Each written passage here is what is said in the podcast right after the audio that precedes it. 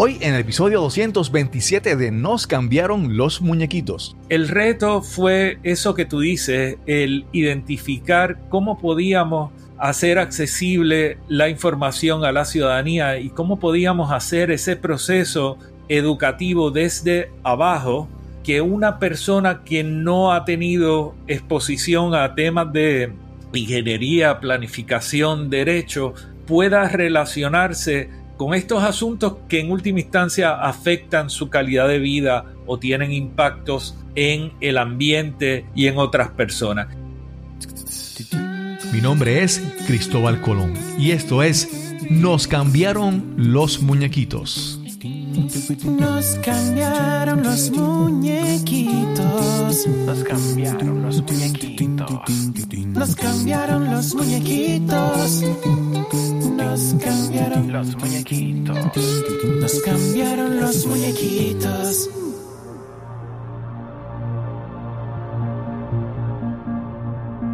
Gracias por acompañarme en este nuevo episodio de Nos cambiaron los muñequitos. Aquí te hablamos sobre cómo superar la adversidad, cómo reinventarnos y darle la bienvenida al cambio en nuestras vidas. Cada semana te traigo una conversación inspiradora, relajada y a la vez profunda, buscando que aprendamos juntos en cada episodio. Esta conversación es traída a ti por el webinar gratis Cómo hablar cuando prefieres computadoras a personas. Si trabajas con computadoras, informática, tecnología u otras áreas especializadas, si se te hace difícil hacerte entender a otras personas, pues de eso hablaremos en este webinar el martes 28 de marzo. Para ver más información y registrarte, visita la página cristobalcolón.net diagonal webinar. Te repito, cristobalcolón.net diagonal webinar. Tony Robbins es un conocido motivador, conferenciante y autor. Robbins nos dice, para comunicarnos de manera efectiva, debemos darnos cuenta de que todos somos diferentes en la forma en que percibimos el mundo y utilizar este entendimiento como guía para nuestra comunicación con los demás.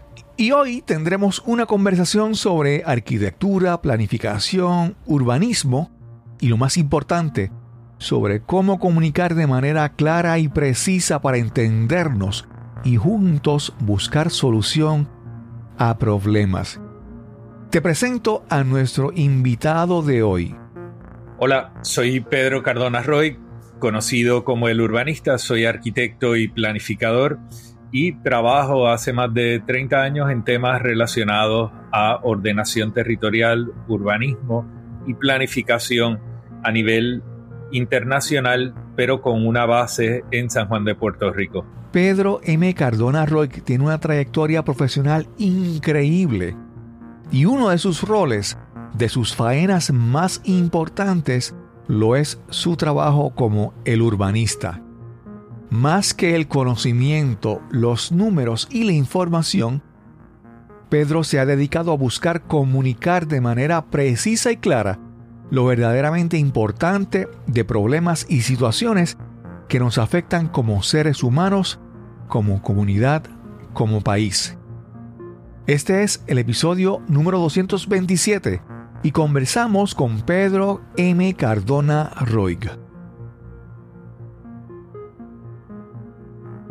Saludos, hoy tenemos una entrevista que yo sé que va a ser, va a ser interesante. Yo siempre, eh, a veces soy un poco egoísta con el, con el podcast porque yo obviamente escojo temas que me interesa con personas que quiero conocer, personas con las que quiero hablar y entonces utilizo el podcast como, como excusa para hablar de temas que, que satisfacen mi curiosidad. Hoy tenemos la oportunidad de conversar con Pedro M. Cardona Roy, mejor conocido como el urbanista. ¿Cómo estás, Pedro? Muy bien, saludos Cristóbal, un placer estar contigo compartiendo en este espacio de tu podcast. Sí, en el caso de Pedro, lo veo muy activo en, en las redes sociales, en los medios de comunicación, en la televisión. Eh, a veces uno quisiera, sería mejor que no estuvieras tan activo por los temas que está, ¿verdad? Porque uno dice, si, si, no hubieran los problemas que hay, él no estaría teniendo que hablar y presentarse en la televisión, pero de verdad hay que trabajar con eso.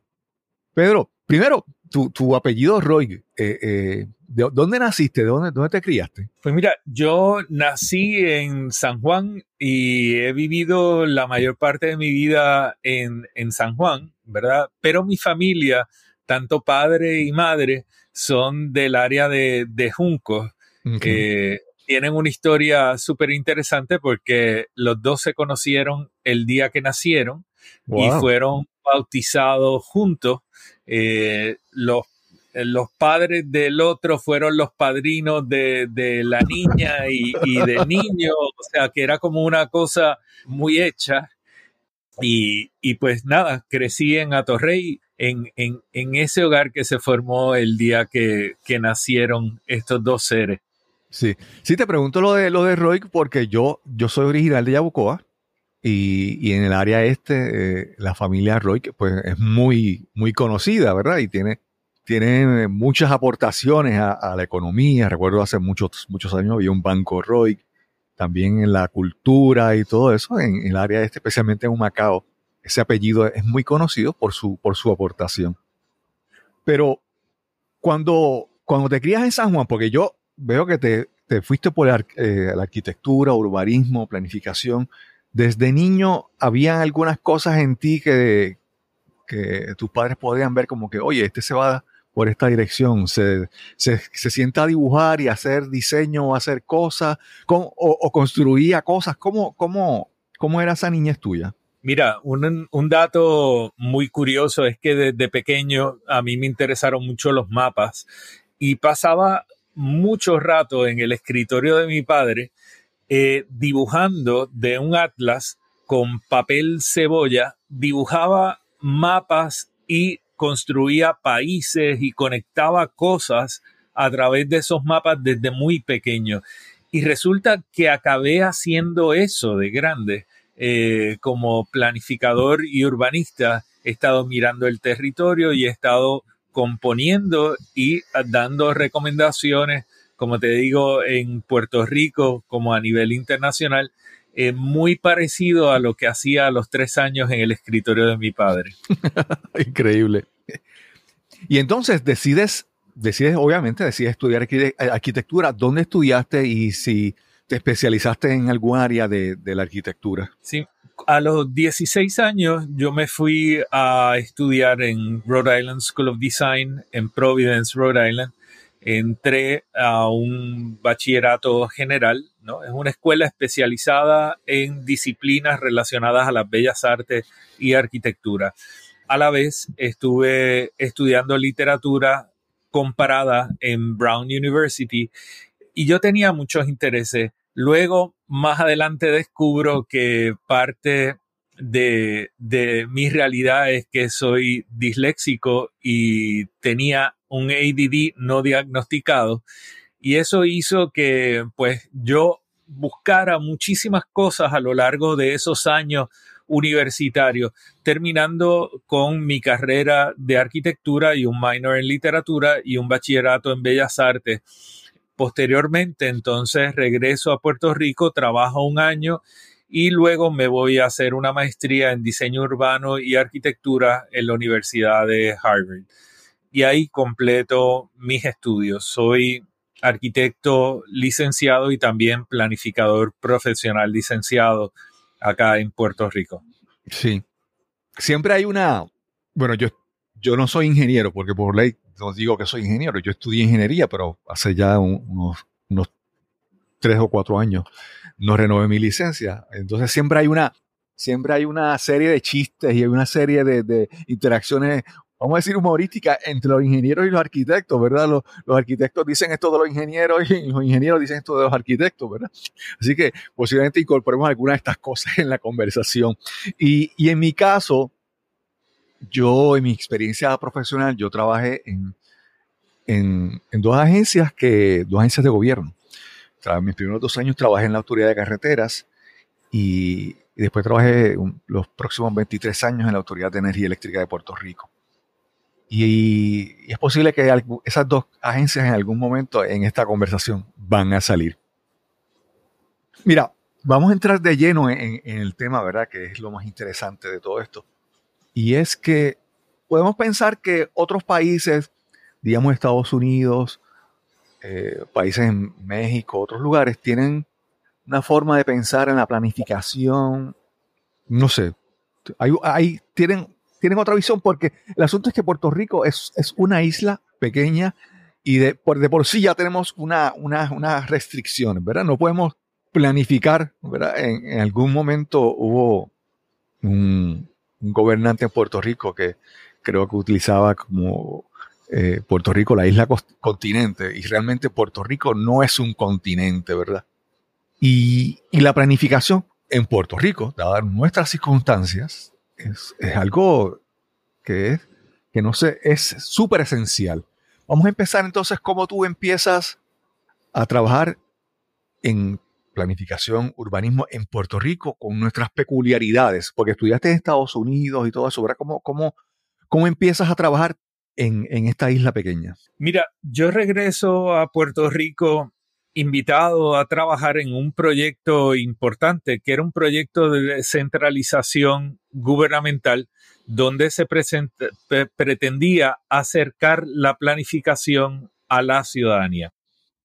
Yo, pues, he hecho investigación sobre estrategias de planificación. Una de ellas fue producto de una beca que recibí eh, de la Universidad de Harvard, que es la Drucker Traveling Fellowship, donde hago un estudio comparado de estrategias de planificación en Europa con base en Barcelona, pero analizando los casos de Sevilla, Madrid, eh, Lisboa, eh, Lyon, París, y viendo cómo era que ellos articulaban ese proyecto de planificación.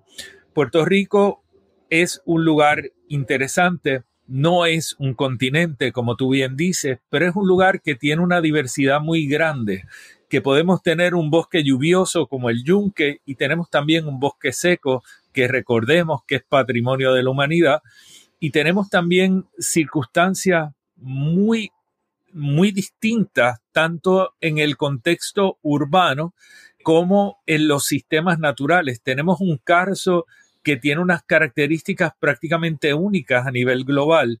Tenemos unos acuíferos como el acuífero del sur que tiene un volumen de agua que es notable, pero además nosotros tenemos unas instalaciones portuarias como la del puerto de San Juan, que es el segundo puerto más importante de América.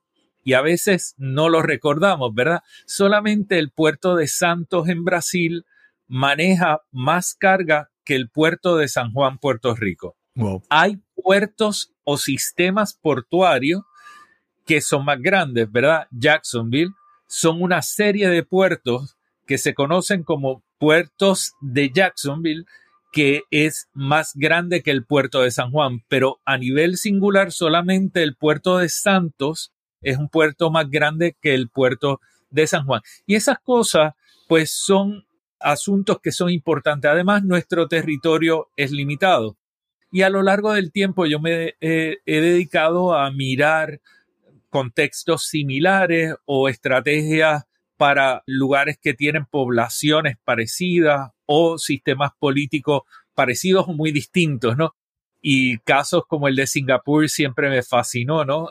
Un área geográfica que es parecida a la extensión territorial de nuestra área metropolitana, que tiene una, una población muy superior a la nuestra, pero que también opera bajo una dictadura desde hace años, con unos derechos democráticos limitados y unos niveles de calidad de vida que son superiores a los de muchos de otros países. Así que es, un lugar que para mí está muy lleno de contradicciones y que me es muy interesante. Claro. Mira, siempre, en la mayoría de los casos que hablamos sobre problemas en Puerto Rico, siempre surge un tema y todo el mundo dice, no es porque eh, Puerto Rico ha sido colonia por 500, más de 500 años. Primero de España y luego de Estados Unidos y, y esa es nuestra mentalidad. Siempre, siempre eso sale, ¿verdad? Y a veces, bueno, puede ser, quisiera hablar sobre eso, pero a veces esa mentalidad, si pensamos que es real, pero si es una, algo que afecta más a la, a la, forma de pensar de los líderes puertorriqueños que manejan pues, nuestro país o también de la ciudadanía, ¿verdad? Quisiera hablar sobre si esa, esa, esa naturaleza política de Puerto Rico afecta la forma en que nosotros nos organizamos, planificamos y hacemos las cosas en nuestro país? Mira, desde mi perspectiva, yo creo que el tema del estatus en muchas ocasiones es una excusa para no atender lo que son los problemas que tenemos que atender. A mí me ocupa mucho más el tema de la pérdida de capacidad del profesional puertorriqueño, el, deterioro de la educación, asuntos como la calidad de vida de todos nosotros. Y yo creo que son temas que los tenemos que discutir y dejar al lado la discusión del tema del estatus, porque en última instancia, el ser competitivo, el ser una sociedad donde tenemos profesionales con unos altos niveles educativos y de excelencia, nos va a permitir competir a nivel global, bien sea como un país independiente o como un eh, Estado de la nación norteamericana, si es que ese fuera el objetivo. Y entre ese momento y ahora, nosotros tenemos que ponernos las pilas para competir de mejor forma de lo que lo estamos haciendo ahora. Yo soy educador y he estado vinculado a la Universidad de Puerto Rico y a la Universidad Politécnica y soy conferenciante internacional. He estado ya dando conferencias en cinco continentes, así que conozco el tema académico tanto local como internacionalmente. Y es penoso ver cómo en Puerto Rico se ha perdido incluso la capacidad de comunicar correctamente lo que son las ideas que tenemos. Y eso es una falla en la estructura de educación que nos compete a todos y que tenemos que atender de cara al futuro, irrespectivo de cuál sea la cuestión ideológica que nos guía. Y perdemos mucho tiempo y recordemos que la política se ha convertido en un negocio para unos individuos y que utilizan estos temas para permanecer en el poder. Entonces, eh, esto tenemos que ser más inteligentes que ellos y combatirlo trabajando desde la educación desde abajo. Sí, sí. Eh, un último comentario sobre eso. A mí siempre me parece que la, la política, en el caso de Puerto Rico, es como cuando se reúnen unos niños y están digamos en agosto está diciendo, no, en, en, diciembre vienen Santa Claus o en, enero vienen los Reyes y empiezan a, a, hacer la lista de regalos, ¿verdad? entonces están todo el tiempo perdiendo a, pendiente a esa lista de regalos cuando llegue Santa Claus o cuando lleguen los Reyes. Pero, ajá, y entonces todo esos meses, y a veces me parece que en Puerto Rico, me parece que, que los líderes políticos entretienen a mucha gente como que, no, cuando esto ocurra, esto va a ser así. No, si esto ocurre, y es como que todo, todo el mundo está creando este, esta fantasía o este caso imaginario de algo que puede ocurrir, cuando lo importante es lo que, lo que sigue ocurriendo día a día. Mira, Pedro, yo recuerdo cuando yo niño, yo veía los, los documentales y yo veía, qué sé yo, algo que hablaban del posible calentamiento global y el cambio climático. Era algo como del futuro, ¿verdad? Y yo veía todas estas situaciones como que me preocupaba, pero todavía no, eso es verdad. Y en el caso de, de Puerto Rico, por ser una isla, porque yo digo, por ejemplo, si estamos pensando en Arizona, el calentamiento global o, ellos no tienen costas para manejar el calentamiento global, allá se maneja de otra manera. Pero en Puerto Rico es algo muy importante. Y en otros lugares, en Estados Unidos, por ejemplo, vemos una, un gran movimiento de, negación del conocimiento, de negación de, la ciencia. Y dicen que, por ejemplo, un, el expresidente decía, eh, el calentamiento global espera ya mismo, ya mismo baja la temperatura, como si fuera algo, ¿verdad? De aquí a, a par de meses. Y hay eso, y eso, ¿verdad?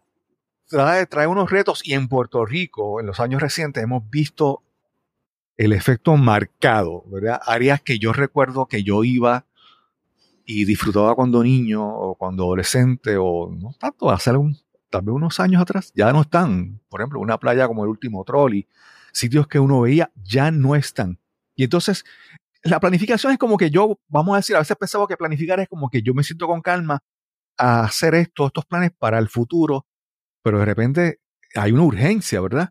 ¿Cómo, cómo, cómo ves toda esta situación desde tu punto de vista?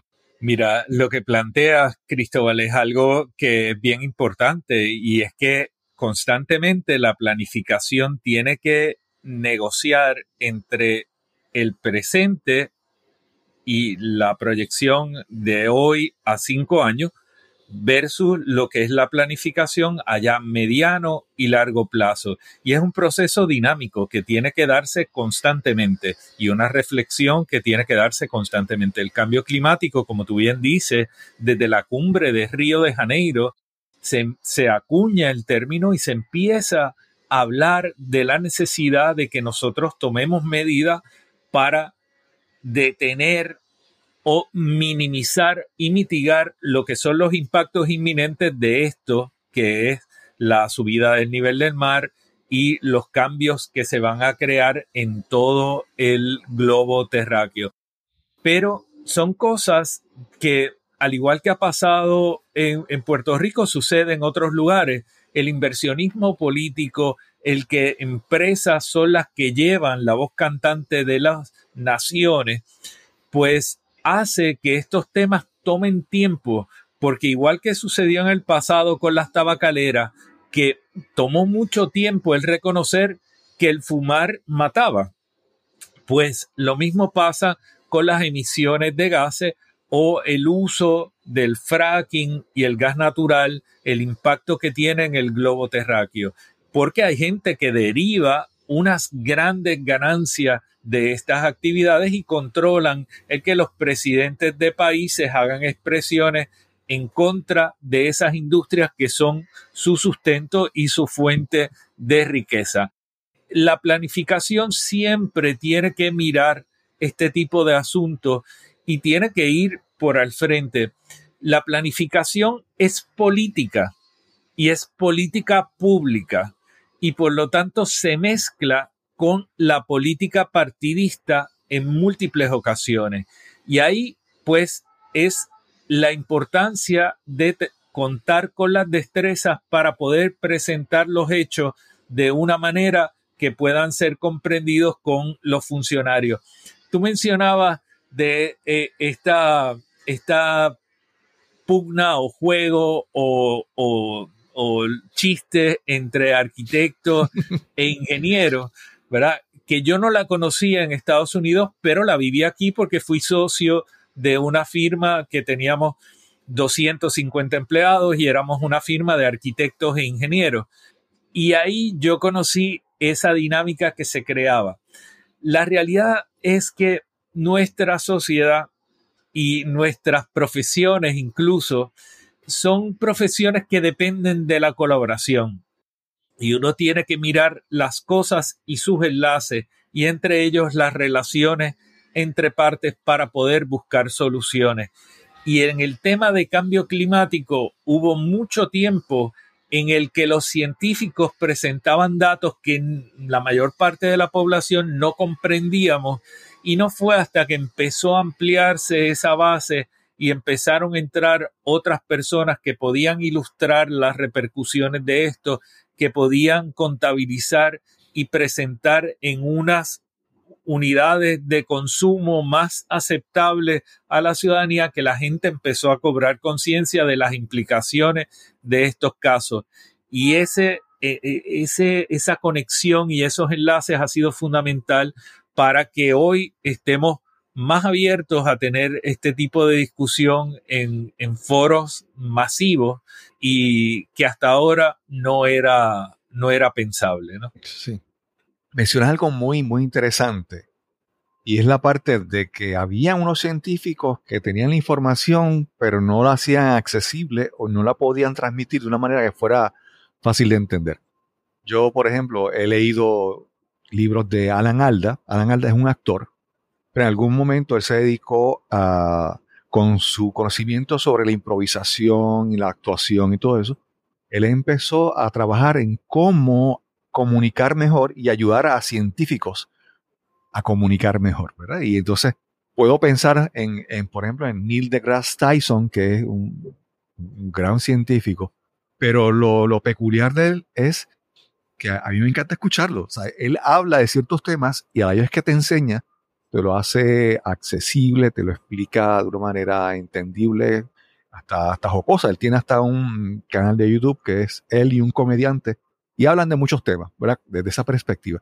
Es muy importante eso, no lo que tengo, no la información, pero sino cómo la comunico. Entonces, en tu caso, eso, eso se ha vuelto tu rol, ¿verdad? Se ha vuelto, a mi entender, tu rol de tratar de, de comunicar, ¿verdad? Porque en, en, muchos, en muchos temas de los que tú hablas, la, la, conversación pública se vuelve entre, no, estos, para dar un ejemplo, estos hippies, estos pelú, estos, estos ambientalistas, estos, entonces, no, estos empresarios, siempre es como una serie de, de estereotipos, ¿verdad? Y entonces la gente siempre se limita a que estos contra aquellos, pero me parece que tú quieres comunicar de una manera clara y, y precisa lo que ocurre. ¿Cómo, ¿Cómo, empiezas a asumir ese rol de, de mayor y mejor comunicador? Cristóbal, yo he llegado a un lugar donde que no estaba en los mapas que yo había trazado. eh, yo no tenía interés en, en entrar en, esto del urbanista, a pesar de haber tenido una compañía de comunicaciones en redes sociales que se dedicaba a, ayudar a pequeños negocios, mayormente orientados a servicios personales, venta de ropa, peluquería, es, ese tipo de cosas, restaurantes. Eh, pues yo no, no pensaba que había un espacio para estar hablando de planificación y cuando yo salí de gobierno en el año 2016, mi interés era eh, regresar a mi práctica privada y, y, y, ya, dedicarme a la arquitectura, a la planificación internacional. Yo desde hace 16 años ocupo una de las 14 sillas en la entidad más antigua y prestigiosa de planificación a nivel global, que es la International Federation for Housing and Planning, con sede en Dinamarca. Y a mí me hacía mucha ilusión es regresar a mis viajes anuales a Singapur, a eh, Dinamarca y eh, estar en eso. Pero la realidad del caso es que empezaron a haber unos reclamos ciudadanos de que se atendieran unos asuntos que a mí me parecían importantes y de ahí es que surge el, el urbanista y el programa de hora del territorio.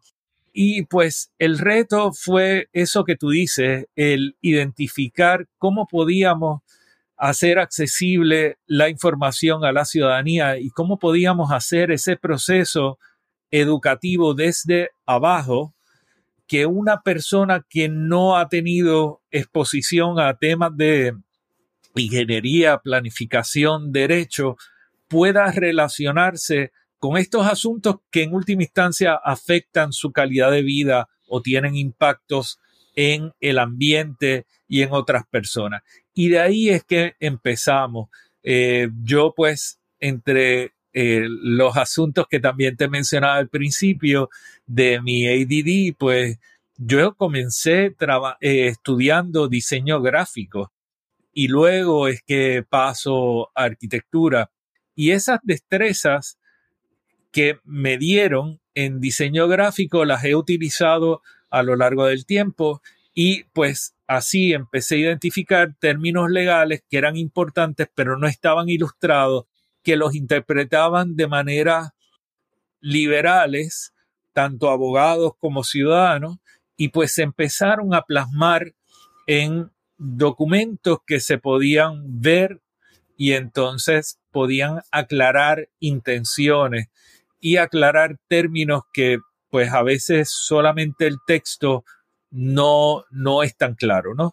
Y esos documentos pues han acabado eh, siendo presentados en tribunales, en foros internacionales, eh, hoy día eh, pues se discute en costas de Brasil la gráfica que se hizo para ilustrar el dominio público en el condominio Sol y Playa. Y eso Wow. pues obviamente era inesperado y pues ha tenido un alcance que no que yo no había previsto, ¿no? Sí, sí. Pedro, mira, yo, como te mencioné, yo estudié ingeniería y estudié ingeniería de computadoras. Y yo siempre he tenido, y también en mi tiempo libre, yo he estado bastante activo, estuve en algún momento activo, pues en, en grupos, vamos a decir, ambientales, ¿verdad? Yo estuve muy activo en la sociedad espeleológica, eh, conozco bastante del caso de Puerto Rico, mm, me apasiona. Y o sea, tengo una mezcla peculiar, ¿verdad? Yo, yo cada vez que sale una nueva tecnología, la, por un lado, una parte de mí como que busca abrazarla, pero por otra parte, ajá, ¿qué implica esto? Siempre busco como que tratar de ver, ver desde ambos puntos de vista. Y yo puedo ver en el caso, de, a mi entender, esto te lo presento para que tú me expreses tu opinión. Yo he visto como cosas que son soluciones tecnológicas que pueden ayudar a muchas personas, tal vez sean como que han causado otros problemas. Por ejemplo, cuando se creó la plataforma Airbnb, esto era como que para muchas personas que si tenían un cuartito en su casa, un apartamento, pueden generar ingresos. Era como de, ¿sabes? Como que hacer la lucha contra los grandes, las grandes cadenas de hoteles y tú como eh, dueño de una propiedad puedes generar un ingreso. Y así puedo pensar que de repente todo este, esta, esta, esta sed de crear, generar ingresos a través de proyectos digitales y el famoso entrepreneurship y toda esa cosa y criptomonedas y muchas cosas. Y, y a veces de repente pienso que, por ejemplo, en el caso de Puerto Rico, hace unos días vi un mapa de cuántas propiedades había hace unos años en Puerto Rico de Airbnb y cuántas hay ahora. Entonces, ahí lo que voy es que cuando de repente las personas, los pequeños propietarios que tienen, me doy cuenta que de repente ya no hay, hay, hay muchas personas que tienen mucho dinero y están invirtiendo en cuanta propiedad encuentran por ahí y, me parece que en este caso la tecnología, esto de repente causa un problema. Y en el caso, ¿verdad? De esto, de la de Airbnb y este tipo de, de cómo afecta el urbanismo. Háblanos un poco de eso, como, sobre cómo tú lo ves. Mira, eh, yo también soy un early adopter de tecnología y, y, exploro muchas cosas. Creo que en el caso de Airbnb, aquí ha habido un, un asunto que los gobiernos, particularmente los de algunos países y Puerto Rico incluido, no, no han trabajado de una forma efectiva. El Airbnb me pueden decir lo contrario, pero no es otra cosa que una actividad comercial que surge desde lo que antes era un espacio residencial en muchos casos. En uh -huh. otros casos, pues una reconversión de edificios que eran dedicados a hotel, que ahora se mueven bajo la plataforma de Airbnb. Pero es una actividad comercial de lucro. Esto de que si puede suceder en cualquier unidad residencial, pues yo tengo que decir que no, por dos razones. Porque se compromete, por un lado, lo que es la intimidad de las personas que viven en el área residencial, que de pronto tienen a personas que entran y salen con otros propósitos de sus unidades y no tienen conocimiento de esa realidad y tampoco compraron en la mayoría, de los casos para ser parte de esa condición de habitabilidad. Y por lo tanto, no puede una plataforma y un estado laxo comprometer lo que es la estabilidad y la intimidad de unos ciudadanos que no estaban eh, buscando ese tipo de cosas.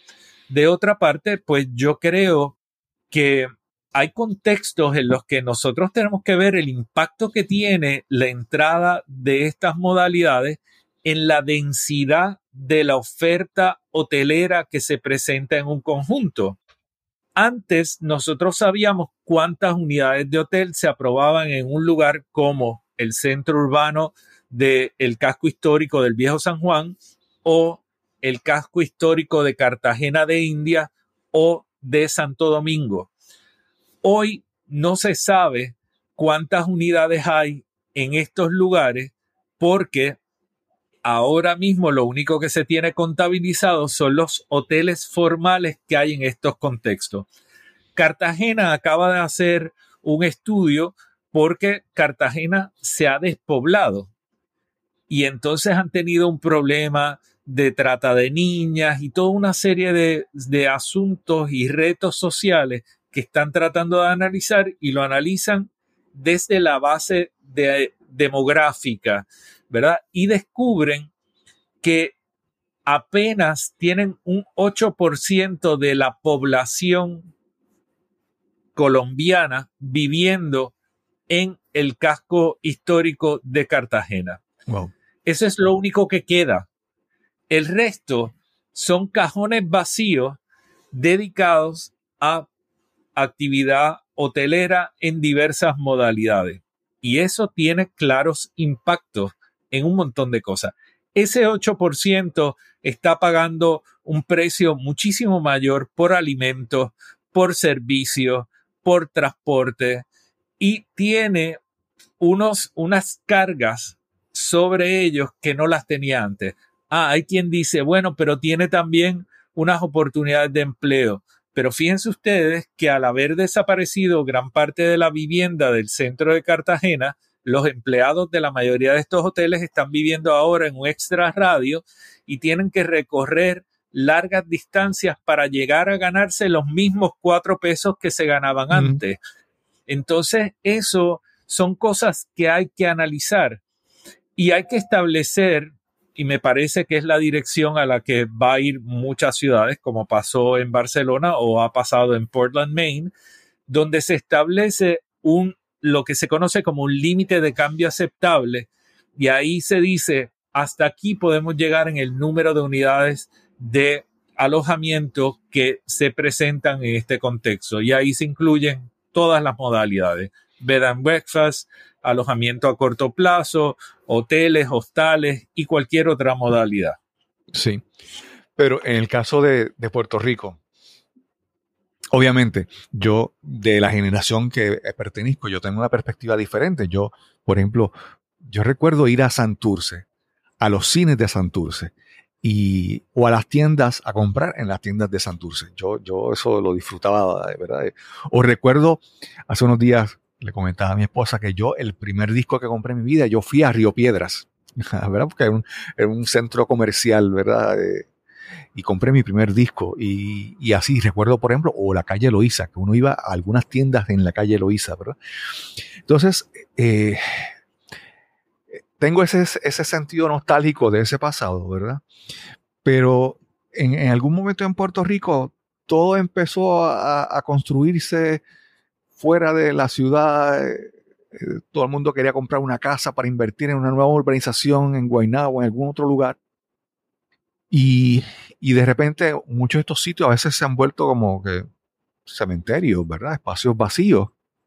Eh, en el caso de, Puerto Rico, yo, yo no veo tanto proyecto que busque revitalizar de manera seria, ¿verdad? Porque siempre dicen, no, un proyecto de rehabilitación de tal cosa, pero se queda en nada no veo eh, el, proyecto, es realmente esfuerzos reales de revitalizar lugares que, tienen, ¿verdad? Potencial, tienen su historia, pero también tienen un gran potencial de desarrollo. Porque tenemos como que, como que no estamos enfocados, estamos mirando otras cosas, como te mencioné. A veces mirábamos comprar una casa nueva en, tal vez en Bayamón, toda alta, toda baja por allá, porque era como que, ¿verdad? ¿Cómo, cómo podemos, tú ves esperanza en esto? ¿Ves que algo está ocurriendo. ¿Cómo lo ves? Esa rehabilitación de los centros urbanos. Sí, creo que la hay. Son ejemplos, eh, algunos, pues poco conocidos, no muy grandes, pero eh, yo estuve envuelto con el casco urbano de Carolina en un momento en que el casco urbano se había quedado con 2.000 personas viviendo y tenía una tasa de desocupación alarmante de estructuras, desocupación de estructuras. Y el objetivo era volver a atraer población y tratar de llegar a unos 20.000 habitantes, porque en la medida que tú tienes 20.000 habitantes, ya tú tienes suficiente densidad para tener supermercados, eh, centros de, de entretenimiento y ocio, como puede ser un cine, servicios hospitalarios, todo este tipo de cosas se justifica si tú tienes más o menos unos 20.000 habitantes. Pues en un periodo de 15 años el centro urbano de Carolina ha superado por mucho los 20.000 habitantes. Y, y se nota, tú llegas al centro urbano y tú tienes un área donde la gente camina, hay restaurantes, hay farmacia, hay eh, toda una serie de servicios y pues las calles y aceras se usan. Eh, tienes el caso de Coamo. Eh, sorprendentemente, tú miras un contexto como el de Mayagüez, el centro urbano tiene mellas, tiene espacios vacíos, pero tiene una cantidad de restaurantes y una cantidad de actividad que es sorprendente para un centro urbano. No es para nada un cementerio o un lugar que se pueda clasificar como un lugar abandonado. Ponce está muy bonito, lleva muchos años, que ha tenido sus fluctuaciones, ¿verdad? Ha habido un poquito de mejor y peor gestión pública, sin embargo, no tiene población. Eh, pero Mayagüez sí tiene población, Carolina sí tiene población, Coamo.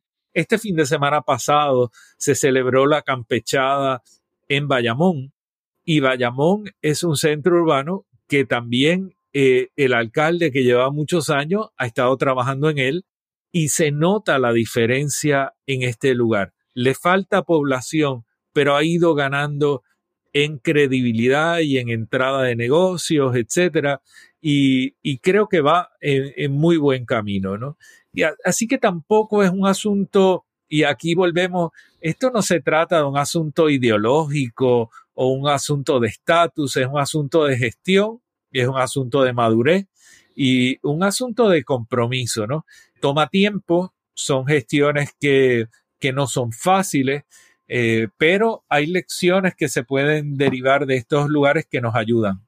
Carolina utilizó los usufructos y las propiedades que estaban a título del municipio para sacarlas al mercado y ponerlas en garantía para que entonces el desarrollador tuviera menos costos iniciales y pudiera realizar la obra que quería el municipio y utilizaron modelos de alquileres del terreno a cierto tiempo, luego empezaron con venta porque ya tenían una credibilidad y unos valores mucho más estables que le permitían entrar en un mercado competitivo, siempre garantizando que un por ciento de las unidades que se desarrollen atiendan las necesidades de la población que no tiene acceso a la vivienda de mercado, o sea, con algún tipo de subsidio. Sí. Pero mencionaste varios lugares interesantes en Puerto Rico, pero hay uno que quiero, quiero que hablemos sobre él, porque es, ese sí que es peculiar, es completamente diferente. Y es el viejo San Juan, ¿verdad? El viejo San Juan, yo siempre, para mí, obviamente nunca he vivido en el viejo San Juan, pero siempre he tenido esta imagen de lo que es la comunidad del viejo San Juan. Siempre yo digo, mira, en, el, viejo, el viejo San Juan es, como que hay un estilo de vida como que bohemio, artistas, ¿verdad? Como una, siempre veía esa comunidad de esa manera desde el punto de vista de afuera. Pero el viejo San Juan, con esto que mencionábamos, los alquileres a corto plazo, desplazamiento, ha, habido muchas situaciones y tú has hablado bastante o, te interesa bastante hablar sobre el tema del viejo San Juan recientemente, ¿verdad? Porque porque hay unos, tú señalas que hay unos riesgos de las cosas que están ocurriendo, de las cosas que pueden ocurrir en el viejo San Juan. Háblanos un poco sobre, sobre la ciudad colonial del viejo San Juan. Mira, el viejo San Juan es una de las ciudades más hermosas que yo he visitado en el mundo. Verdaderamente los puertorriqueños nos debemos sentir muy orgullosos de eso, pero es un lugar que hoy día eh, se encuentra muy vulnerable y es muy frágil.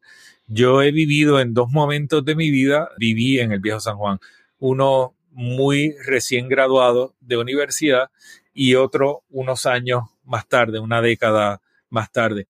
Y cuando viví allí era una comunidad que todos nos conocíamos, había, había de todo sí, siempre fue un lugar destino de todos los puertorriqueños. Así que manifestaciones y todo se daban allí, pero había una actividad cultural y de arte eh, muy rica, también restaurantes, etcétera, y una vida de comunidad que era muy amplia y muy diversa, donde tenías gente de muy altos ingresos y personas que tenían pues servicios de asistencia a través de programas como Sección 8 y otros que le permitían vivir en ese contexto. Eso ya no existe. Hoy día el viejo San Juan ha tenido también una desocupación no tan dramática como Cartagena, pero significativa. También ha habido una sustitución de la población de puertorriqueños por población de personas de otros países, mayoritariamente de Estados Unidos, pero también de otros lugares, algunos de los cuales han venido con leyes de incentivos, como puede ser la conocida Ley 60 o alguna otra. Hoy día, pues nosotros tenemos tanto las amenazas que o, o los impactos, ¿verdad? De el alquiler a corto plazo sin ningún control del Estado y además tenemos la entrada de unos proyectos de, de unos tamaños muy significativos y de una estética muy Incongruente, vamos a decirlo así. Sí, y, y de, de muy baja calidad. Este, yo creo que ahí tenemos también la entrada de unas marcas que están en, en decadencia, ¿verdad? Este Hard Rock Hotel es una marca eh, ya muy Sí. desgastada y eso es lo que viene para San Juan. Y contrario a lo que pasó cuando entró esa marca en contextos como Venecia u otros, que se adaptó al contexto y las autoridades le exigieron que no podían convertir el edificio en una imagen de su marca, pues en caso de Puerto Rico no hay quien le reclame eso a esa marca de hard rock. Así que nosotros tenemos un edificio de 14 plantas que, se, que, que es todo un logotipo de esa marca de Hard Rock Café. Y en el contexto de esa ciudad histórica tenemos guitarras eléctricas que salen de piscina y, y cosas que puede estar bien porque yo creo que hay espacio para la, la Claro. cafrería y la chabacanería en, en distintos contextos. Hay que ver que el distrito de convenciones es eso, es arquitectura basura y pues ahí y, y- y- y- y ambiente chatarra donde yo entiendo que eso puede suceder y entonces pues ahí pudiera haber un Hard Rock Café. Lo que pasa es que ponerlo en el contexto del viejo San Juan tiene el impacto de degradar un, un, un lugar que tiene un valor muy grande para los puertorriqueños y donde hay elementos como lo que son las murallas, los fuertes y la fortaleza que se han designado como patrimonio de la humanidad por la UNESCO. Esa designación que también en redes sociales ha estado muy en discusión estos días, es una designación que tiene unas condiciones que son interesantes y los valores que se identificaron no, no son solamente de las piedras que componen esos elementos. Es ese elemento en un contexto, ¿verdad? La ciudad amurallada no es solo la línea de muralla lo que es importante, es la visibilidad que tiene esa muralla desde la bahía y desde el océano y la visibilidad que tiene esa muralla de lo que es el contexto, ¿verdad?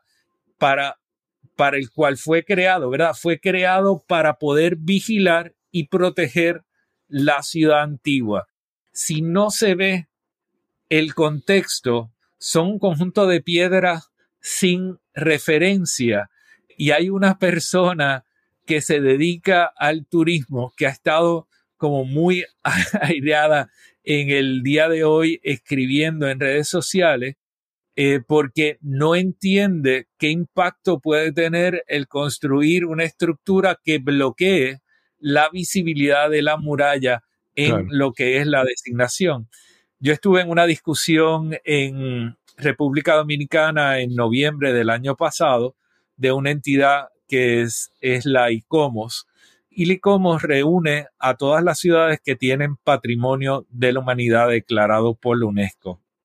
Y estábamos hablando de los retos a los que enfrentan nuestras o que enfrentan nuestras ciudades con bienes patrimoniales y estaba La Habana, Santo Domingo, Cartagena de Indias y San Juan de Puerto Rico. Y ahí estuvimos discutiendo el tema del alojamiento a corto plazo y había una coincidencia entre todos de que esto es una actividad comercial que tiene que ser tratada como tal y también las amenazas y los desarrollos residenciales próximos a los sistemas de muralla tienen una posibilidad de impactar. Cartagena acaba de tener dos condominios que se autorizaron que bloquean la visual de la muralla y la UNESCO ya le hizo un señalamiento y le alertó sobre la próxima pérdida de la designación de patrimonio de la humanidad de una ciudad que tiene una belleza y un valor tremendo, que es muy lamentable que vaya a perder esa designación por acciones irresponsables que solamente benefician al desarrollador y posiblemente al político que recibió algún tipo de donativo producto de la autorización que dio. Sí. Pedro, una última pregunta y esta va a ser específica y pero es más o menos por ahí. Yo he escuchado en algún momento escuché a algún político prometer que si ganaba iba a, salir en la fortaleza, iba a dejar de ser la casa del gobernador y que iba a moverse fuera del viejo San Juan.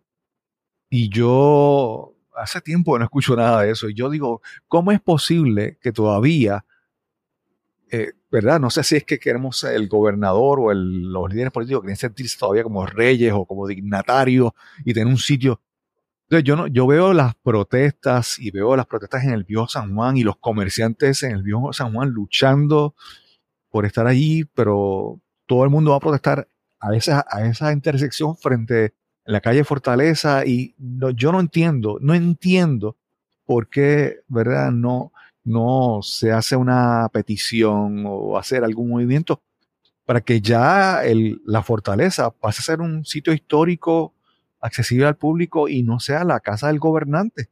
Y así aliviamos tantos problemas en el viejo San Juan, a mi parecer. ¿Cómo tú lo ves? Mira, desde mi perspectiva, yo lo que me ocupa es insistir en que nosotros necesitamos tener gobernantes competentes. Y, y, a mí me llena de orgullo que la fortaleza nos represente. Y, el que el gobernante esté allí, pues me parece que nos recuerda la importancia de que nosotros le exijamos adherencia al juramento que tomó y a representarnos a todos y todas. Cada vez que yo he ido a manifestaciones frente a la fortaleza, que lamentablemente he ido más veces de lo que me gustaría ir, eh, recuerdo, ¿verdad? que, que esa persona que está ahí adentro está ocupando algo de muy alto valor para nosotros y se supone que nos represente a todos y todas.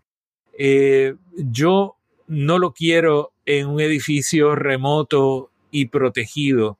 Eh, yo, yo, yo lo quiero cumpliendo con su responsabilidad de defender el interés público y de protegernos a todos y todas. Yo soy un creyente de la necesidad de los gobiernos, pero también de que los gobiernos tienen que ser responsables de, de, sus actos ante sus ciudadanos. Y si hay que salir a la calle para exigir cumplimiento con lo que son las leyes y las responsabilidades, pues creo que lo tenemos que hacer. Y si tenemos que sacar un gobernante como ya lo hicimos, y si hay que hacerlo de nuevo, pues habrá que hacerlo. Yo, esa es mi posición en relación a esto. El respeto de entrar al Palacio de Santa Catalina, para mí, nunca se ha perdido. Igual que el respeto hacia cualquier persona que el pueblo de Puerto Rico escoge para dirigir su futuro, yo creo que siempre lo debemos tener, pero exigir la responsabilidad con ese respeto, pues también nos toca a todos y todas. Claro, claro. gracias, gracias por, tu opinión. La, perfecta sería que tuviéramos un gobernante que estuviera allí y que menos gente tuviera la necesidad de ir a protestar de la manera que lo está haciendo a, a ese lugar en los últimos, en los últimos años. Pedro, ¿y dónde te pueden conseguir? Si alguien quiere conocer un poco más sobre tu trabajo, ver más detalles sobre las gestiones que estás haciendo, ¿dónde te pueden conseguir? Pues mira, eh, a mí me pueden conseguir en todas las plataformas de redes sociales bajo el urbanista y tengo también un canal de YouTube, Hora del Territorio, donde transmitimos un programa semanal los jueves a las 8 de la noche para tratar temas como los que estamos hablando con mayor profundidad. Y trabajar con ese proceso educativo del que hablábamos antes. Sí, pero agradezco la oportunidad de, poder conversar contigo porque, mira, ahí no, es tan solo tener una voz, ¿verdad? Ahora con las redes sociales todo el mundo tiene una voz y entonces todo el mundo grita y todo el mundo se opina y todo el mundo se expresa. Pero también es, es que como tú dices, que tú comuniques efectivamente y eduques, ¿verdad? Yo puedo escuchar, ver tanta gente que están ahí protestando, peleando, gritando, diciendo cosas pero, pero, pero no explican qué, qué está pasando realmente. Entonces nosotros necesitamos realmente buscar información accesible qué es lo que está pasando, qué puede implicar esto que está eh, ocurriendo. Y pues yo agradezco que, que tu trabajo de, de comunicación, educación, realmente para mí es súper, súper valioso. Gracias, gracias Cristóbal. Y gracias por el espacio y que me invitaras a compartir en este podcast. Y, se me quedaron tantas cosas sin hablar, por ejemplo, del, del Carso, de, de, de, esos desarrollos que están ocurriendo allí en ese, en ese Carso cerca de, de Villa España, que yo recuerdo las aventuras cuando yo iba a ese monte a simplemente a pasear y estar allí en la naturaleza, en, ese lugar. Y también tantos, tantos lugares que están, ¿verdad?, con situaciones amenazadas. Pero nada, el tiempo es limitado. Gracias, Pedro. Gracias. Volvamos a tener una conversación para tratar esos temas que se nos quedaron. Quiero agradecer una vez más a Pedro M. Cardona Roy, el urbanista, por esta súper interesante conversación que tuvimos hoy para este episodio. Y recuerda el webinar gratis Cómo hablar cuando prefieres computadoras a personas. Para recibir más información, para ver más información de este webinar, visita la página cristobalcolón.net diagonal webinar. Y sin más que añadir, nos encontraremos entonces en el próximo episodio de Nos cambiaron los muñequitos. Hasta la próxima.